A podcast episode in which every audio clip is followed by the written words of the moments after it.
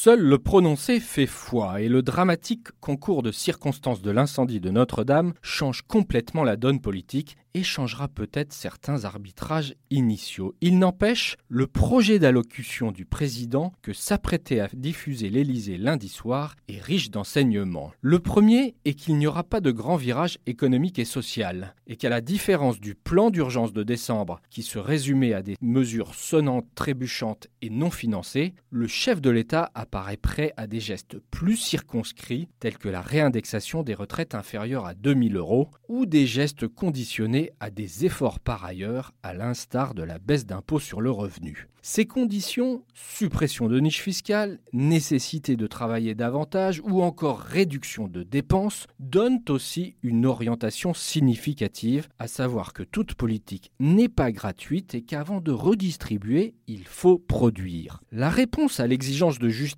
est aussi éclairante. Face au ras-le-bol fiscal, il faut diminuer les impôts plutôt que de les augmenter pour tel ou tel. Quant à la réforme de l'ISF, elle mérite d'être évaluée avant tout ajustement, pas de stop and go donc, et c'est tant mieux. Emmanuel Macron se montre en revanche décidé à changer bien davantage sa manière de gouverner en y associant directement les citoyens via des possibilités accrues et risquées de référendums nationaux et locaux et en projetant des conférences sociales visant à faire émerger des solutions sur la transition environnementale ou la prise en charge de la dépendance. Il s'agirait ici d'un vrai virage témoignant d'une prise de conscience des limites du modèle jupitérien pour entraîner la société. On pourra regretter en revanche que face à la défiance exprimée contre les élites, le président de la République soit prêt à sacrifier à une mesure démagogique telle que la suppression de l'ENA. On attend de voir quel mode de sélection sera proposé pour garantir davantage qu'aujourd'hui la prise en compte du mérite.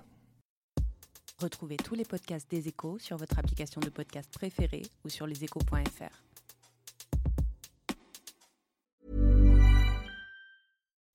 When you make decisions for your company, you look for the no-brainers. If you have a lot of mailing to do, stamps.com is the ultimate no-brainer. Use the stamps.com mobile app to mail everything you need to keep your business running with up to 89% off USPS and UPS. Make the same no-brainer decision as over 1 million other businesses with stamps.com. Use code PROGRAM for a special offer. That's stamps.com, code PROGRAM.